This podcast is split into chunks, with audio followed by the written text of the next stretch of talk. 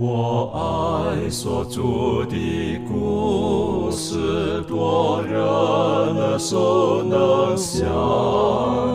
如可如今人爱慕，语中静听欣赏，不等升到荣耀的方，新歌齐声同唱。仍旧是主的故事，永远传讲不完。我很难说那故事，永垂不朽传万代，在天仍然的诉说主耶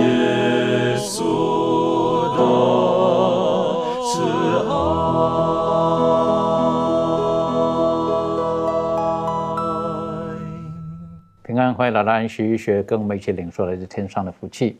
这一季我们学习《生命记》，当然时间真的是不够，可是今天呢，我们就到了最后一课的学习。那这一课的学习呢，我们特别要学习的是摩西，在这个时候他是如何的走完他在人世间的路途。那呃，有一段话在《先祖与先知》这本书里面记录的非常的好。他说：“摩西知道自己必须孤零的死去，在他临终的时辰，没有任何地上的亲友可以去伺候他，在他面前的景象却是神秘而可怖的，所以他心中不禁畏缩了起来。在他看来，最难堪的试炼，就是与他所照顾、所爱护的百姓分离，因为这百姓是与他的心肠。”和他的生命那么的长久联系在一起，但他已经学会了怎样信赖上帝，所以他也毫无疑问的信心，把自己和百姓都交付在上帝慈爱和怜悯的手中了。这是他的最后一段。让我们进入今天学习之前，我们去低头，我们特别请众义我们就开始的祷告。好，慈悲人，让我们在天上的父神，我们满心的感谢你。感谢你再次带领我们进入到《生命记》的学习。主，今天我们进入到本季度的尾声，看见摩西在这世上他终结的情形。主啊，我们看到在这其中有你对当时以色列人的吩咐、教导，还有宝贵的应许。今天你同样要让我们从中学习当中的经验。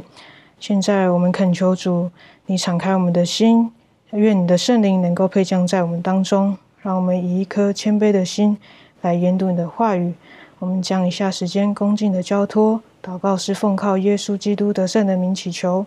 阿门。当我们看《生命记》的时候，我们晓得一开始的时候晓得这是摩西，他最后他要带领以色列人要进入迦南之前，应该是说在迦南地的边境最后的时候，四十年之后，然后摩西他所写的一些的话，提醒百姓们。神是如何的带领他们等等的，那呃，在这个地方呢，我们会觉得摩西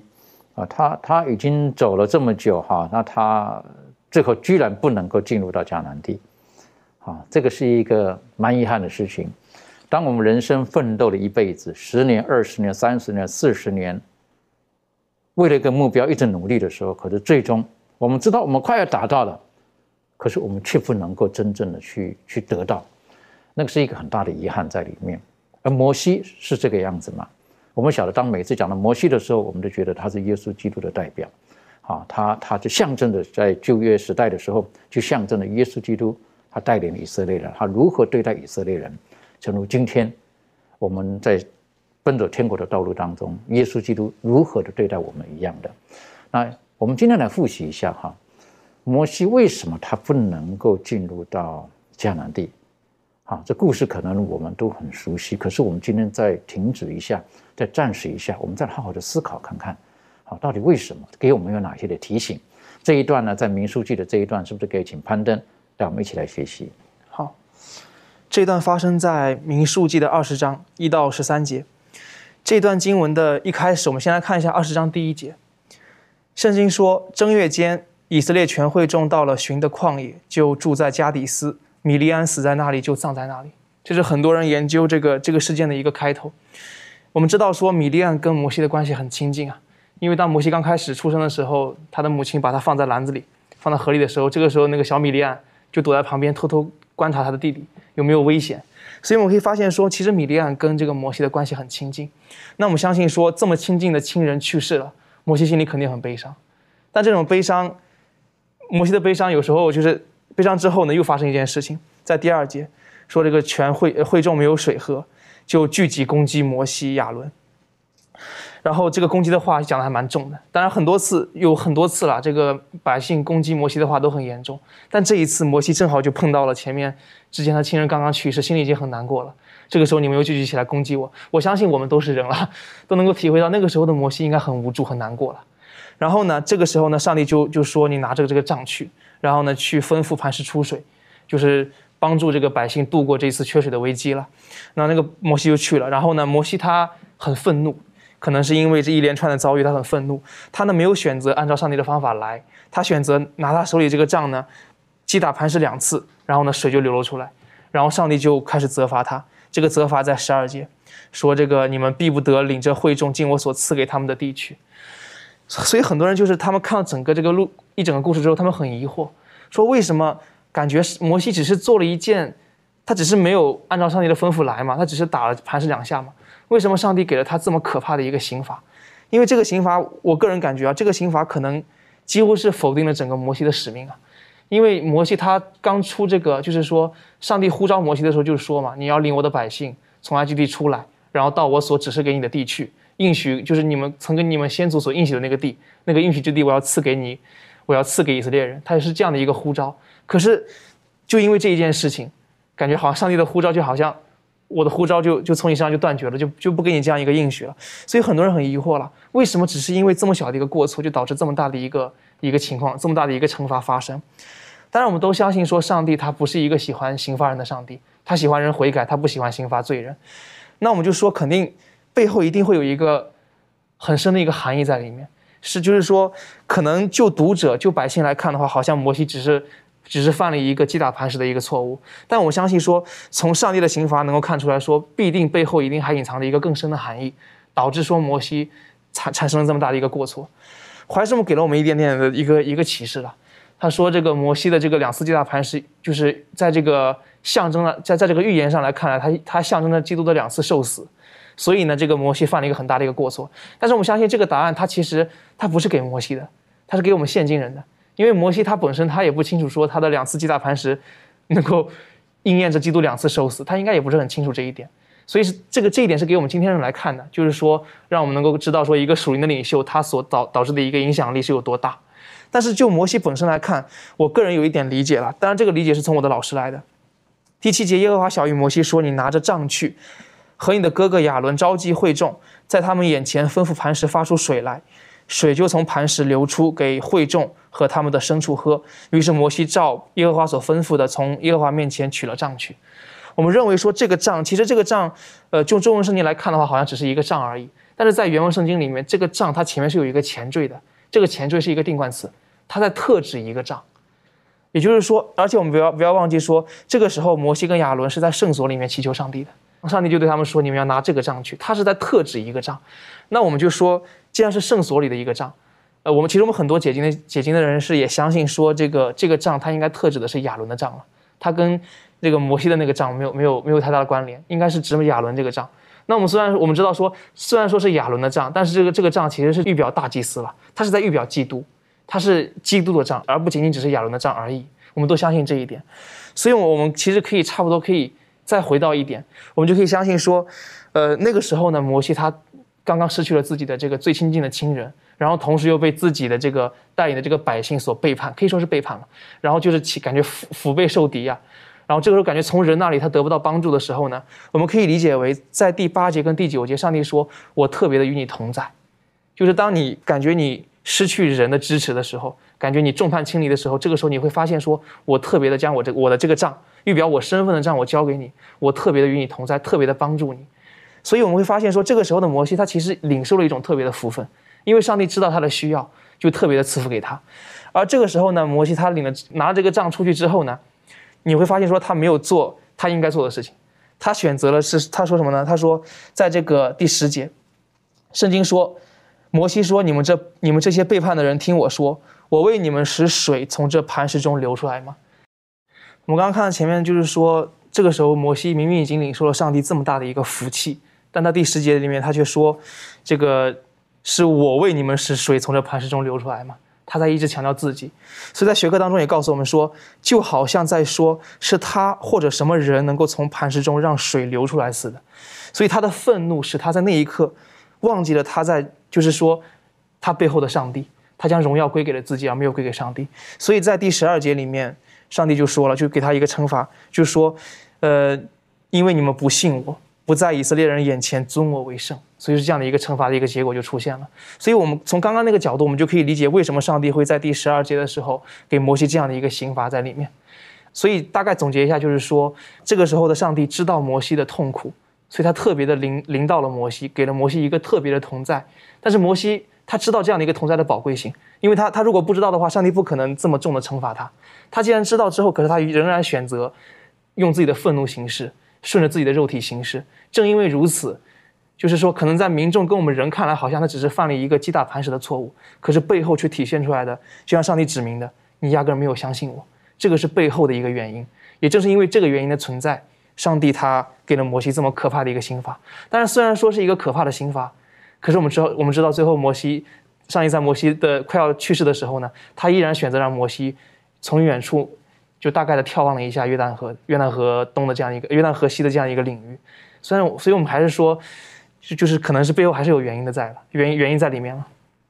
的确哈，当看到这一段的时候呢，在在历代以来哈，很多基督徒在研究的时候有一些。啊，特别是如果我们只看中文和和本的时候，我们会明不明白这为什么，到底是是为什么他摩西到底做了什么很大的错误呢？但如果我们看某些字的时候，还有回到他的原文的一些语气的时候呢，我们都晓得的。特别他称他说你们这一些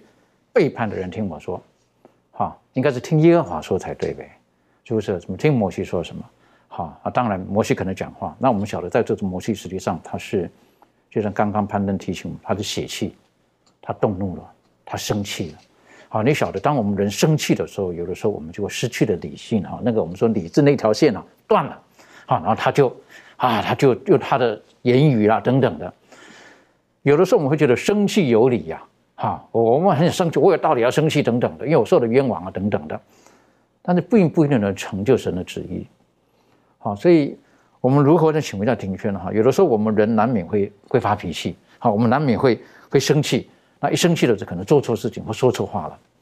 啊，这不容易的。这方面你有没有什么给我们的提醒或者劝勉？嗯，对。那我嗯看到这个摩西的这个例子呢，呃，我就回想到嗯我们自己的生活当中，我们可以怎么样去学习，就是不容易在一个情况下说错话，或者是做错事，特别是在动怒的时候。那呃，在雅各书的第一章的第呃这个第十九节这里呢，雅各书第一章十九节就有提醒我们可以怎么样去面对这样的情况。那圣经就说：“我亲爱的弟兄们，这是你们所知道的，但你们个人要快快的听，慢慢的说，慢慢的动怒。”呃，我们其实可以很同理摩西那个时候他呃所处的这样子的情况。然后虽然神他的这个应许与他同在，并且有极大福分跟他同在的时候呢，他因为呃，就像刚才主持人说到的。呃呃，就是在面对这个百姓的一个控诉，或者是面对一些他自己情绪上面的感受，理智线断了，然后做出了一些比较错误的决定。但如果我们能够透过刚才的经文，呃，就是雅各书一章十九节里面的提醒，我想很多时候我们的动怒可能就是会因为我们听错话，或者是说因为我们。呃，举个例子来说，可能有一天，呃，就是小孩回家，然后妈妈问说：“你怎么那么晚回来？”然后小孩他的那个听的话语可能会解读为成说：“你是不是去哪里鬼混，所以才这么晚回家？”然后，呃，因为这样子的听错话，所以他的动怒一瞬间呢，可能就回应了这母亲，就是说：“呃，我自己的事情你不要管。”然后就会这样子的冲突就会造成，所以有的时候我们的动怒可能就是因为我们听错话，或者是我们听到错的话。例如说，可能我们可能分享的东西，或者是呃讲述的事情是错误的，但是因为我们接收，然后我们就回应是一个非常负面的。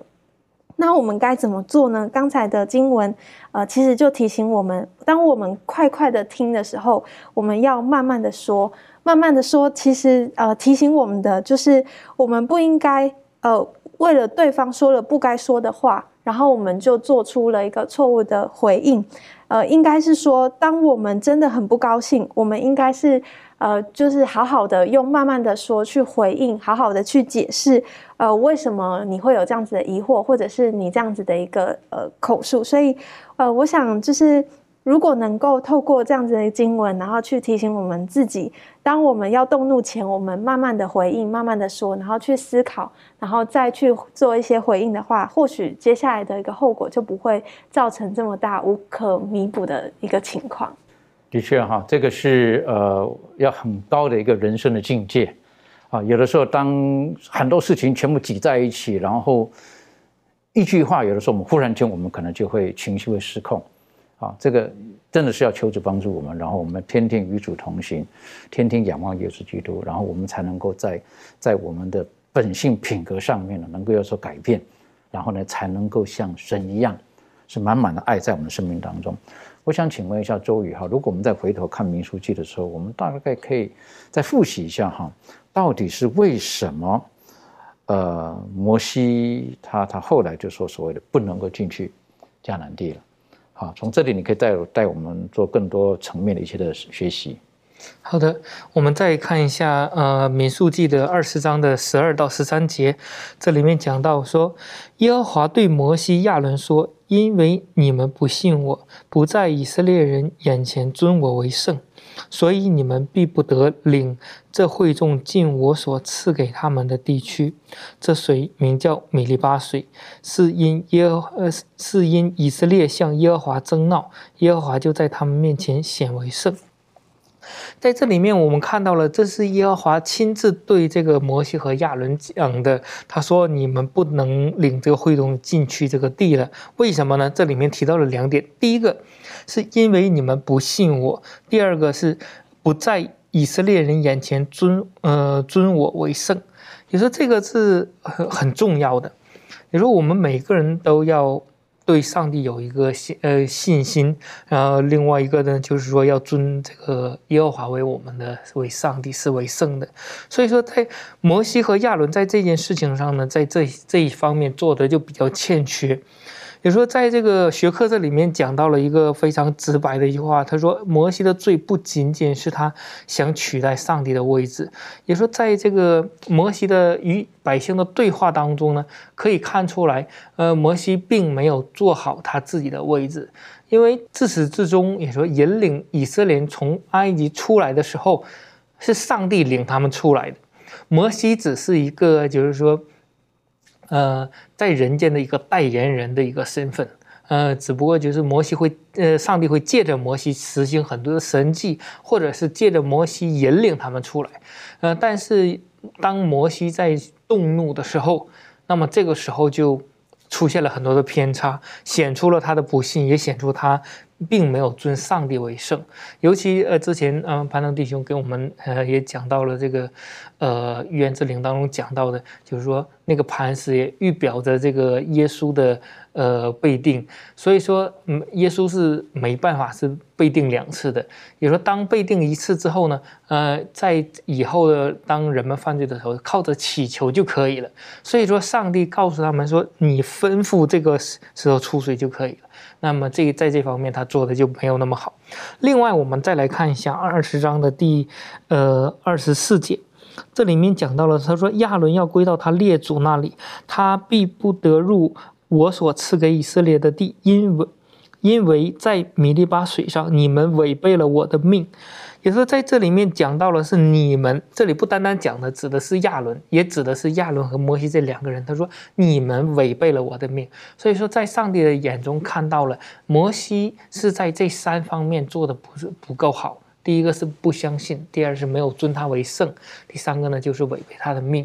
其实我们还可以在别的经文也可以看到一些信息。我们来看一下第三十一章《生命记》三十一章的第二节，他说。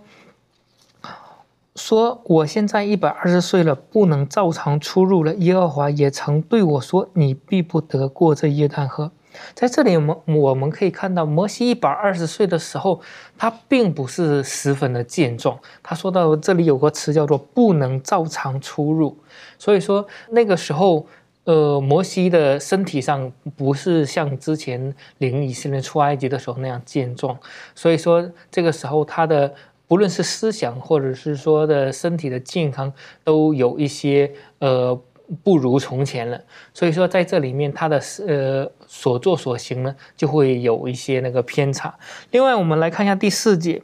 耶和华必待他们如同从前待他们所灭绝的亚摩利二王西宏和恶以及他们的国一样。在这里面就清楚再一次的告诉呃那个我们，这时候摩西就认识到了。上帝是引领以色列人出埃及的，并且进入迦南地了，并且战胜当地的王，战胜当地的一切的民族的，是耶和华的上帝，并不是摩西有这个能力的。因为摩西在这个时候已经是体力上已经不支了，所以说在这里面综合的来考虑的时候，让我们看到摩西在这一件事情做的确实有很多的不足的地方。这也也给我们今天带来了一个很重要的教训，就是说我我们需要。当上帝让我们做一些事情的时候，我们需要按照上帝的指示去做。在一个学科这里面也讲到了，他说。摩西如果能够冷静地表现他对上帝的信心和信靠的时候，那么他就能在百姓面前荣耀上帝。也，上帝希望在这件事情上能荣耀上帝的，能让百姓能看出上帝的荣耀，也能看出上帝的大能的一件事情。但是因为摩西没有做好，以致并没有达到这个效果。在这里面，那么他们如果说能荣耀上帝的话，那么这一次他便成为这个以色列百姓真的信心和顺服的一个典范的。所以说，上帝有的时候设立我们的时候，是让我们作为一个标杆或者一个典范，去让别人在我们的身上看见上帝的荣耀的。所以说，如果我们能谨慎并且听命上帝的话，那么就有这样的一个很好的一个效果。很谢谢你的分析哈，也分享。那因为我们在看了这一段的时候，当然有的人都有不同的一切的想法在里面，啊，探讨就是到底是个就这么严重吗？哈，就在这个时候。生成器也是理所当然，这个是压力这么大了，这两百多万的这个百姓在这里闹，是不是？然后他自己的亲姐姐才过世，这情绪各方人人性来讲，他发脾气，哎呀，没关系，给他发一发吧，是不是？这个发脾气之后这就过了，没有事了。可是神看摩西不是这样子，他希望摩西可以更完整的预表的耶稣基督。所以在这个时候，我们我们可以理解是神对摩西，我们说叫高标准吗？应该是说他对我们每一个人。都是有这个标准。我们要进入到那永恒的岁月当中的时候，我们就必须要很完整的呈现耶稣基督的品格。而摩西他这最后这一段的时候，很可惜，啊，讲可惜吗？呃，是有一点啊，是不是？人真努力了这么多，可是最后这一次，他就一时之间，刚才所读到的哈，他已经不是像以前一样能够身体那么的灵活，可是他的脑袋可能还不错，然后脾气还蛮小的，还还不小嘞。就是这个脾气让我想到了哈，就是他这个是一百二十岁了，这个脾气呢，可能就像他当年四十岁那个时候一样，是不是？愤怒之下，他就把埃及人杀了，啊，他一盛怒之下，他这个时候呢，这个摩西他也是生气，但是上帝还是满满的怜悯在这个里面的，所以实际上，如果我们再复习一下，耶和华上帝其实在之前的提醒摩西你该怎么做了，好，然后我想请问到仲仪哈。这个从这一段当中哈，呃，我们可以学习到什么？然后你个人有什么可以分享的？我们简单来看一下这个民数记二十章第八节，刚才也有读到，那我再重新复习一遍。这里说，呃，你拿着杖去和你的哥哥亚伦招聚会众，在他们眼前吩咐磐石发出水来。好，接着我们跳到第十节来看，摩西亚伦就招聚会众到磐石前。摩西说：“你们这些背叛的人，听我说，我为你们。”使水从这磐石中流出来吗？十一节说，摩西举手用杖击打磐石两下，就有许多水流出来。好，我们看到这边，那在过去的呃经验当中，我们看见摩西他确实有曾经有拿着杖然后行神迹的这样的经验。比如说在出埃及记的十四章二十一节，我们看到他向红海伸杖，然后使水分开。然后在出埃及记的十七章第五节，他也曾经用杖击打这些磐石，然后使使这些水从磐石中流出来。可是呢，在今天这个民数记当中，上帝说：“你，我现在给你杖。”但是他没有说你要去打磐石，他说：“我要你用口口里的话语吩咐这些水出来。”那我们看到，嗯，神要摩西他不要再依赖这个有形的杖，然后要切实的依靠上帝的话。可是我们看到摩西他不愿意相信神的话，然后忽视神的命令。那事实上，其实能力的来源是上帝，不是这个摩西，也不是这个有形的杖。我们要知道，当我们每一个人有，只要有。神与我们同在，任何人都有可能呃行神迹的。但是摩西他却开口向百姓说：“我为你们使水从这磐石中流出来。”我们看到摩西他让百姓看见的是人的作为，是这个杖的作为。不是上帝的作为，那没有看见上帝在当中他所吩咐他的。呃，我们可以从这个经验当中呢，不仅是以色列民，也是我们现今的我们，从这个摩西的遭遇当中，可以学习到一些经验。我们看到摩西呢，他因为他呃发怒。然后在他的言语上有过失，然后遭受了上帝的惩罚，不能进到迦南地。所以，我们应该立志在言语上要不断努力的灵修啊，就如同刚刚。前一段庭轩有提到的这个雅各书，这个一章十九节、二十节，这里说到快快听，慢慢说，慢慢动怒。那这个经文确实是我们当现今每个人都需要学习的功课。我们必须要脱去这个一切的污秽的罪恶、邪恶，然后存一个温柔的心来领受那所栽种的道。为什么呢？因为我们看到这个故事，就连最谦柔的摩西，他也也是有软弱的时候。他也是因为发怒而说了不该说的话。然后我们看到他，他这样的行为不但无法荣耀上帝的名，然后他也让这些听到的百姓无法得到造就，自己呢也同时被责罚，无法进入应许的迦南地。的确哈，所以我们从摩西的这一段呢，可以给我们很多的学习跟很多的提醒。当我们知道在生命记的最后一章，哈，这个就对摩西有一些他的上帝对他的。应该是说是评价了哈，但我们姑且不论哈，这个到底民书记第最后的一章第三十四章到底是摩西自己写的，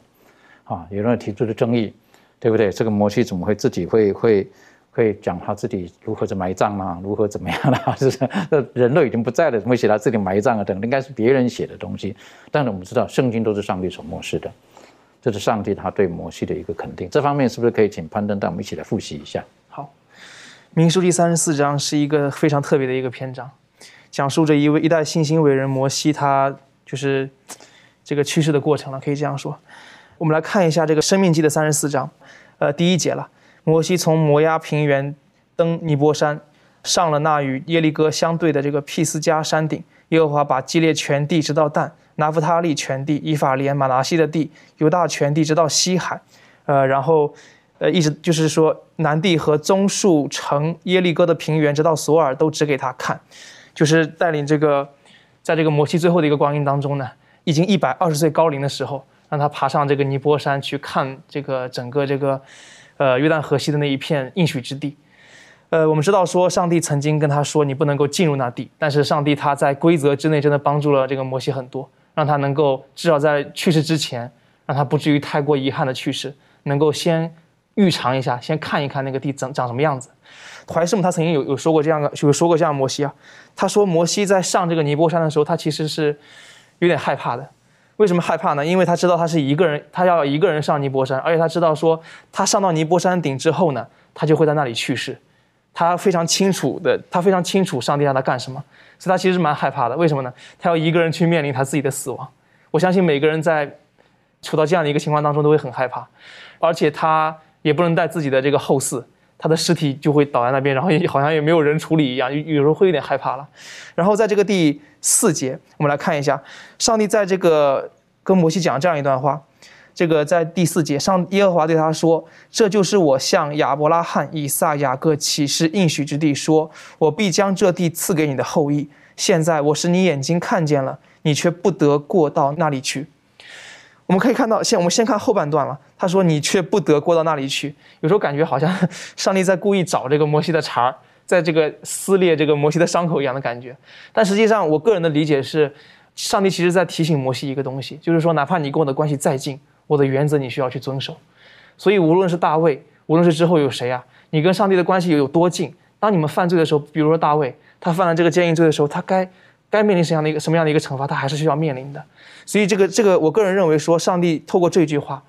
也是在告诫摩西，同样也是在告诫我们。我们不能够说跟上帝关系好了就能够肆意妄为一些事情，就是他的一些原则他会履行到底。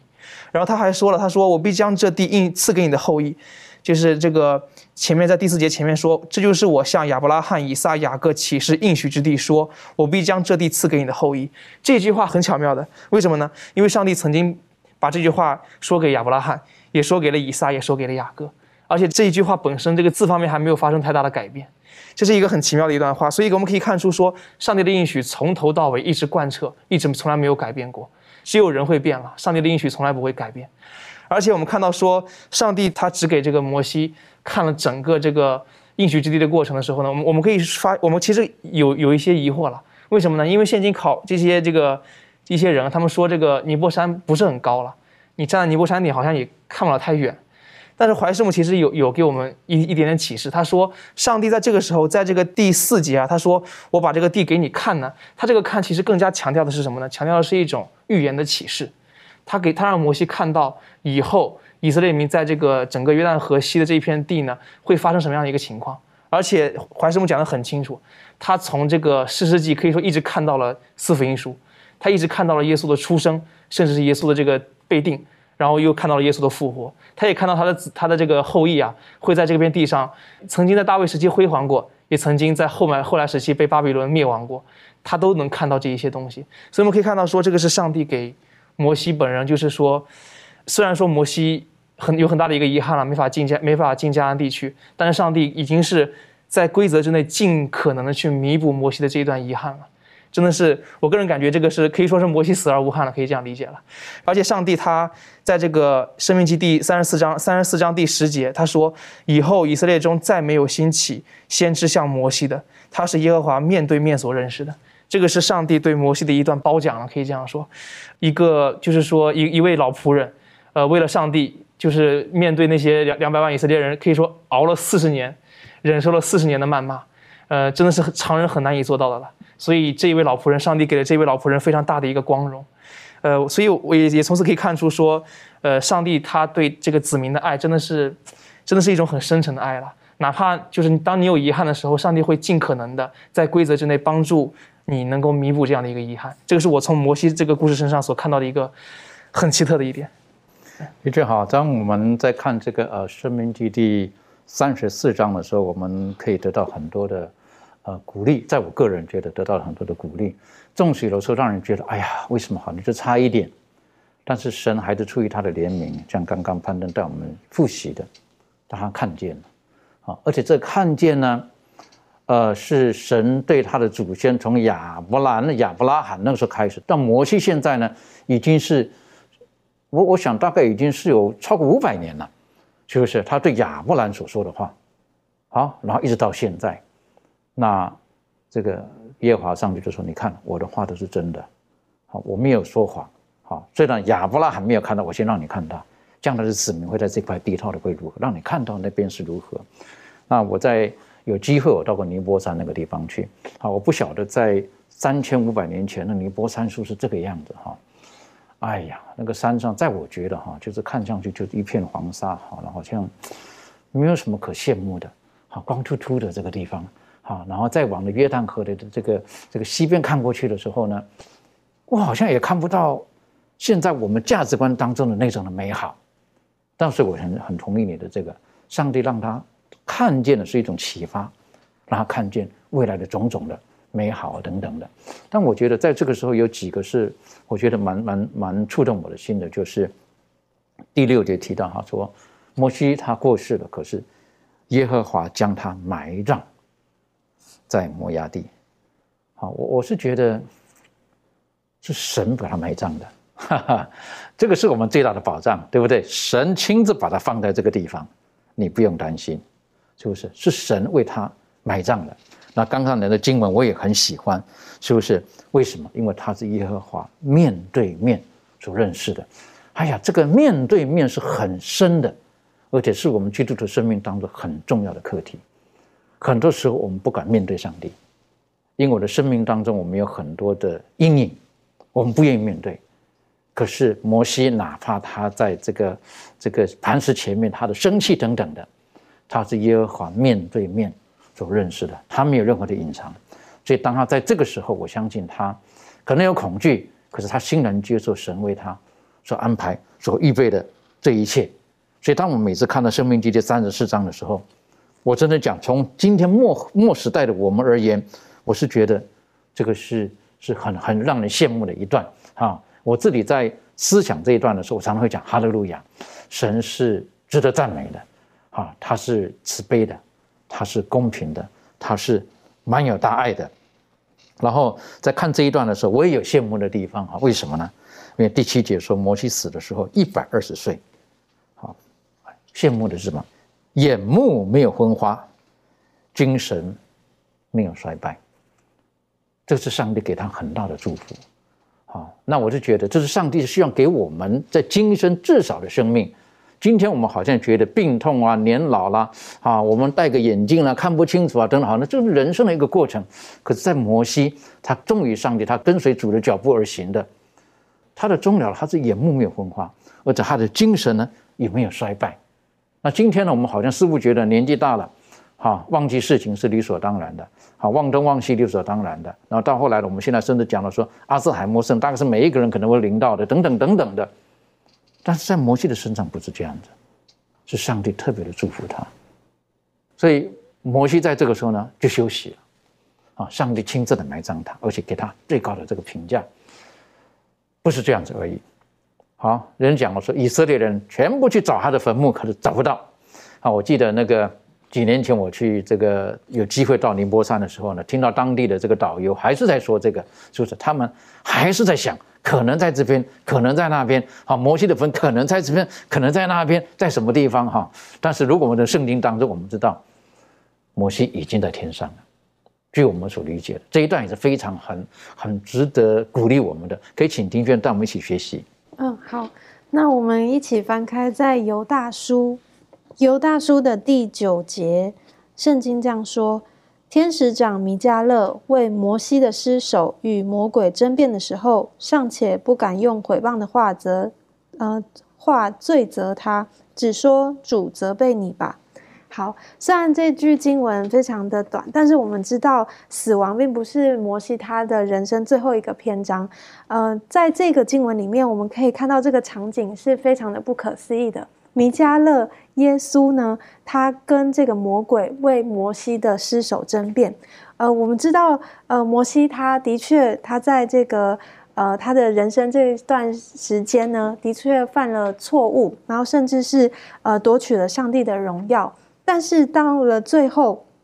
呃，我们可以知道，当他呃回到神的面前，呃向神认罪，并且能够呃重新的在上帝里面得到这个。呃，就是呃得赦免的这种信心的时候呢，我们知道他透过耶稣基督的这个救赎，他能够脱离这个死亡的权势。那呃，在这个学科里头呢，他这边也不断的也帮助我们去认识了解。呃，虽然这个路西弗他的这种自高自爱的精神，呃，如同这个以赛亚书十四章十四节里头有说到的，我要升到高云之上，要与至上者同等的这种想法，虽然存在于这个人类的精神里头，甚至是在摩西当中，但是基督对于这样子的一个呃状况跟行为有救赎的办法。他能够透过他的牺牲，呃，让人能够得到这个完全的改变，恢复人原有的形象。那在怀艾伦的这个《先祖与先知》里头，也有说下这一段话。他这里说到，摩西曾因为罪的结果而落在撒旦的权下，他因自己的罪行该是死亡的合法俘虏，但他已经奉救赎主的名承受了复活的权利。得了不朽坏的生命，摩西从坟墓里出来，得了荣耀，并与他的拯救者一同升到上帝的城去了。我觉得这是一件非常令我们安慰的一件事情。即便我们可能触犯了神的律法，但是在基督里面，我们还是能够得到拯救的可能。的确哈，纵使我们有软弱，但是看到摩西的这一段的时候，我觉得是我们给我们很大的一个安慰跟鼓励。可是如果我们从解经的角度哈，从很认真看圣经的角度，当我们在看犹大书的时候，可能我们会觉得这一段的技术是哪里来的哈？因为犹大我们晓得他是耶稣基督的兄弟，他距离在当时发生这个事情的时候，已经至少超过是一千五百年了。然后呢，他写这一段的时候呢，呃，就说到这天使长弥迦勒，也对耶稣为了摩西的身体尸体。啊，然后跟这个路西弗在对话的时候，啊，这里特别提到的是不是他这个说他不敢用诽谤的话来来来来罪责他，只说主责备你罢了。那如果我们看到这时序而言的时候，魔鬼当然会觉得，嗯，这个摩西他凭什么你把他的身体带走？他是属于我的，是不是？他他他他不配进入那个地方。然后在那个时候呢，耶稣基督可能好好的跟这个呃撒旦。讲为什么我要把摩西的身体带走？但我个人觉得这是一个很大的一个一个很大的安慰的信息在里面。这是神的救赎，这是神的救赎。有的时候我们看不见的，那是一个属灵的征战。耶稣基督为了我们，他一直的向魔鬼争取，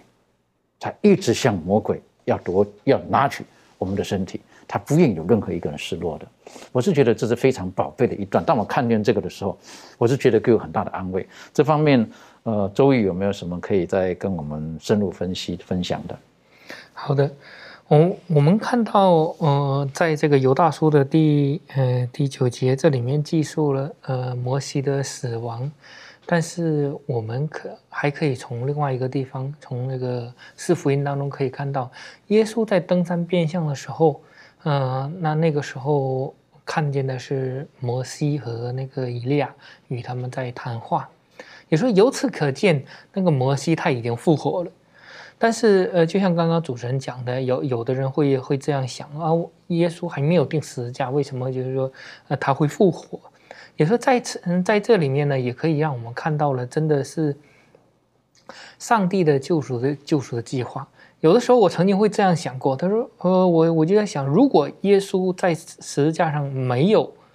呃，没有呃那个最后用自己的人性那个最后最终死在十字架上，如果用他的神性下来了，真的像那个呃撒旦的控告一样，他他从十字架下来没有死亡的话，那么是不是摩西的复活又马上就呃就会有另外其他的状态了呢？但是在这里面，让我们可以看到的一个。上帝的一个角度来看这个事情的时候就不一样，因为上帝从创造世界之前就设立了救赎计划，从亚当夏娃犯罪的那一刻，就向那个蛇的宣布的时候就讲到了，将来有一个人要救赎，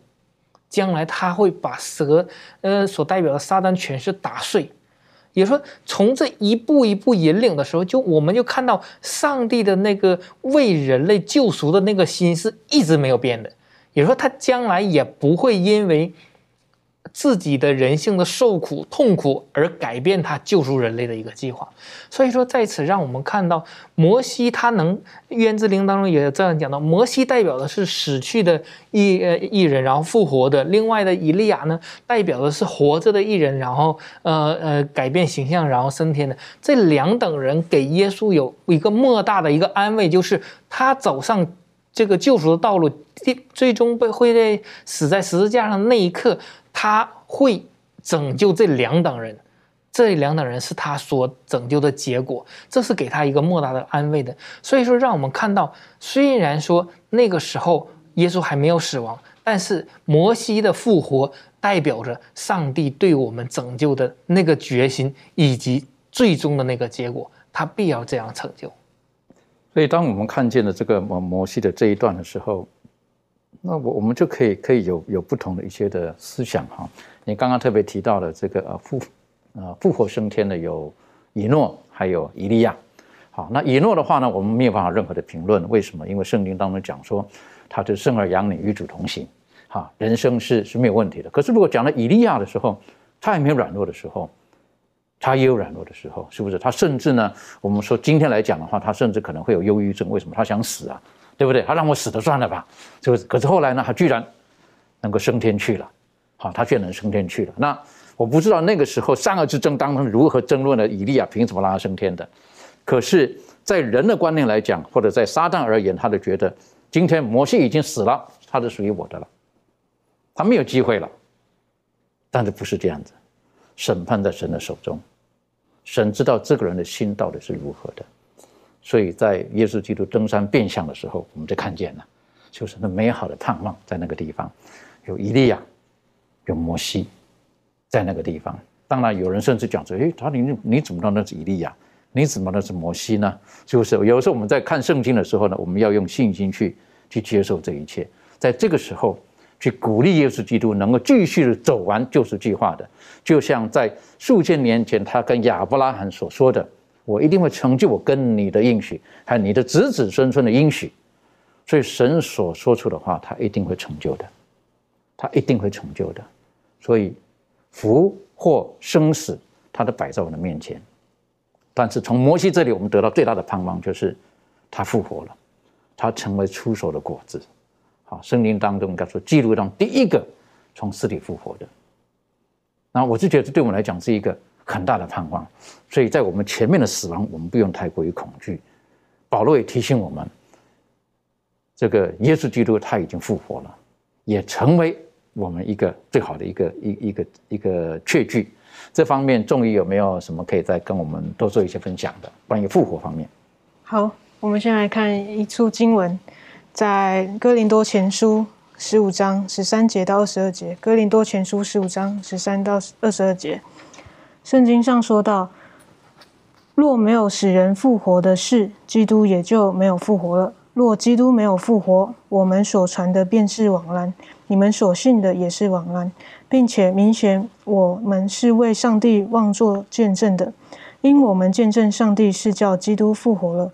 若使人真不复活，上帝也就没有叫基督复活了。因为使人若不复活，基督也就没有复活了。基督若没有复活，你们的信便是徒然，你们仍在罪里。就是在基督里睡了的人也灭亡了。我们若靠基督，只在今生有指望，就算比众人更可怜。但基督已经从死里复活，成为睡了之人抽出手的果子。死既是因为一人而来，使人复活也是因一人而来。在亚当里众人都死了，照样在基督里众人也都要复活。嗯，首先我们要知道呢，耶稣的复活，他并不是要表演他自己有什么上帝的大能啊，有多厉害，什么骑士。耶稣基督他的复活呢，是要说明他已经胜过死亡的，他有这样的权柄。然后，因此我们今天信主的人呢。能够借着耶稣基督复活的生命，能够战胜死亡，然后有了永生，我们就不用再害怕死亡。然后就如同学科当中也说到的，若没有复活的盼望，我们的人生也就全然没有希望。所以也是因为为何摩西在世的时候呢，他总是不断在提醒这些百姓要像他一样。对上帝永保忠贞，然后积极的回应上帝的恩典。因为我们看到摩西，即使在他人生最后的时候有一点小动摇，有一点犯错，可是因为因着他在他世上的生活，对上帝是充满十足的忠心还有信靠，所以呢，他使他可以成为在这世上第一个因信得救而复活的榜样。对，那今天我们信耶稣呢，不是单单嗯罪得赦免，也不是单单。呃，得到了生命，我们得到的生命是复活的生命。有了这个复活的生命呢，我们就有复活的能力，也有复活的得胜。的确哈，所以复活是我们呃在信仰当中一个最重的盼望。这个跟很多的其他的宗教呢是有有不同的地方。很多的宗教他们不是用复活哈，他们是呃你其实没有死，你的生命是个转换啊等等等等的。可是圣经告诉我们，我们就是休息了。我们就是在那个地方。那诚实讲，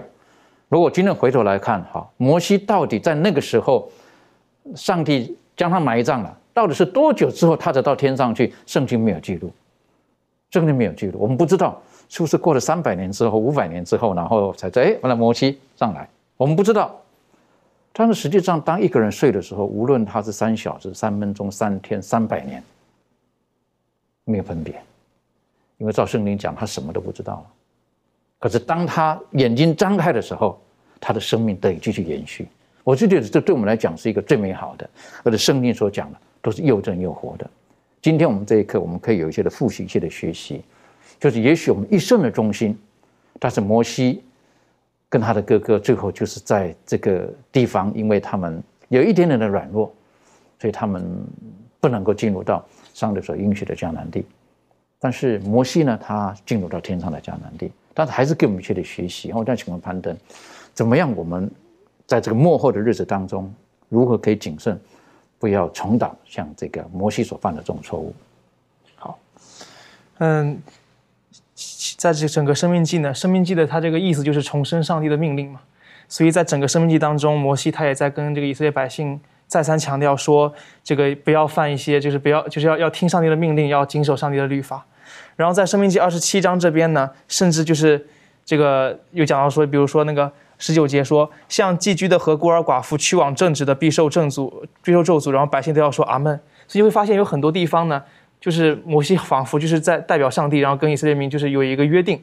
就就是说你们要这样做这样做，然后百姓说阿门，阿门就是表示这个确定嘛，就是我相信我一定会这样去做的，感觉好像是这个这个这个誓言已经立得好好的了。但是你会发现说这这个只是一时的好而已。因为到之后，真正的这个试炼一来，他们立马又又转回到之前的地方去了，就像约书亚记最后一个片段一样。约书亚他在这个快要逝世之前呢，他跟这个百姓立立约，就是跟这个百姓有一个约定，说你们要怎么做怎么做怎么做，甚至还说我给你们立一块石头，这个石头可以做一个约定，如果你们背弃誓约的话呢，这个石头可以作为你们的见证。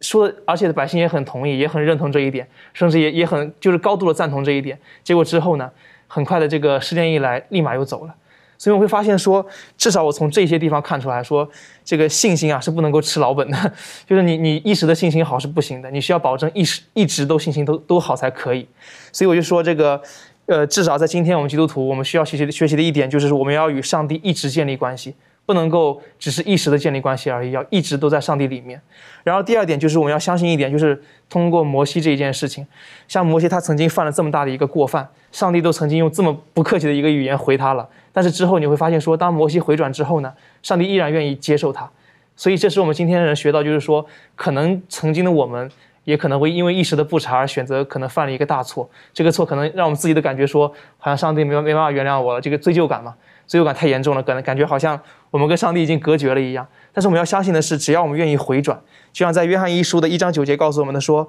我们若认自己的罪，上帝是信实的，是公义的，必要赦免我们的罪，洗净我们一切的不义。”只要我们愿意回转，上帝总在那里等着我们。所以，这是我们今天的每一位弟兄姊妹需要去注意的一点。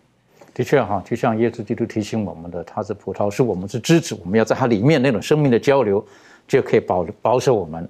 啊不失脚。如果我们失脚了，不小心，我们要相信耶稣基督的他的恩典远远永远是大过我们的过犯。只要我们愿意回到他的面前，讲到复活，这是我们的一个最大的盼望，好，也是最大的一个保证。这方面，呃，庭轩有没有什么可以跟我们分享的？嗯，对，我想就是因为这样子的一个，呃，这个耶稣基督他的呃，对于。呃，我们这种的保证，然后复活的这个应许，我相信我们可以在这件事情像信靠上帝的话，我们可以在凡事上都能够将我们自己交托给神，因为呃，就是如同呃，我们刚才从呃过去呃了解摩西的一些呃过去的一些历史，然后甚至是嗯，当他呃的失手在米迦勒跟魔鬼在啊这种。啊，争辩的时候呢，我们可以看见啊，弥迦勒耶稣基督是大有能力，能够拯救到底的。所以，我想，如果我们竟然能够在这件事情上信靠他的话，那我们应该在凡事上都能够将自己交托给神，然后信靠他到底。的确，这是我们一个很美好的一个学习哈。我个人在思想的刚才提到的这个弥迦勒跟魔鬼在征战争争，就在争辩摩西身体的时候，我就觉得这是什么样子的神呢？记住，那个是他所造的路西弗，他还跟他平行的对话，就像我们这一季一开始学习的，上帝给人有绝对的自由选择权，这是他的本性，是我们很难完全洞察明白的，但是我们却看见了他却是这样子的的对待每一个他所造的生灵。那最后用一点时间，我们想请周宇为我们简单看看耶稣这个呃关于到摩西他的死复活，可以给我们哪一些的提提醒？好的，我们呃经过以上的研究，我们看到摩西他呃发生了很多的事，尤其是米利巴水的事件，导致他们他没办法去进入到迦南地。也是在他的这个生命的呃历程当中，让我们看到一点，就是说他过去是如何的顺命，如何的被上帝所使用，但是当他如果没有上帝的力量的时候，他就暴露他的一个。血肉之体的一个软弱，所以说在这里面，让我们知道，我们随时都要靠着上帝的帮助。嗯，我们要与上帝建立好那个关系。当我们看到这个摩西他的复活，以及以利亚的这个复活，他们去与摩呃与耶稣去交谈的这件事情上，让我们看到摩西他也有软弱的时候，他也有犯罪的时候，以利亚也同样。但是他们能复活，说明他们。有认罪，也有被耶稣的救赎。那么他们给我们一个莫大的一个盼望，就是如果我们可以像他们一样，那么在上帝那里面是有盼望的，因为他们就是我们的一个榜样。愿神帮助我们。当我们这一季学习生命记的时候，我们知道，神他与人立约，他的目的不是要约束人、惩罚人，他的目的是要他要赐福给人，让人对他有更完整的认识。所以摩西在进入迦南之前，他再一次提醒他的百姓：神的本性是如何的，神是如何带领我们的。当我们回顾我们一生的时候，我们要相信，神他会保守我们，他会帮助我们。只要我们愿意到他的面前，把我们的生命交给他，在我们看来人生的绝境，但是神有千百种的方法，可以带领我们在人生的风暴当中可以稳渡过去。愿神帮助我们。让我们学习生命记的时候，我们可以再一次的复习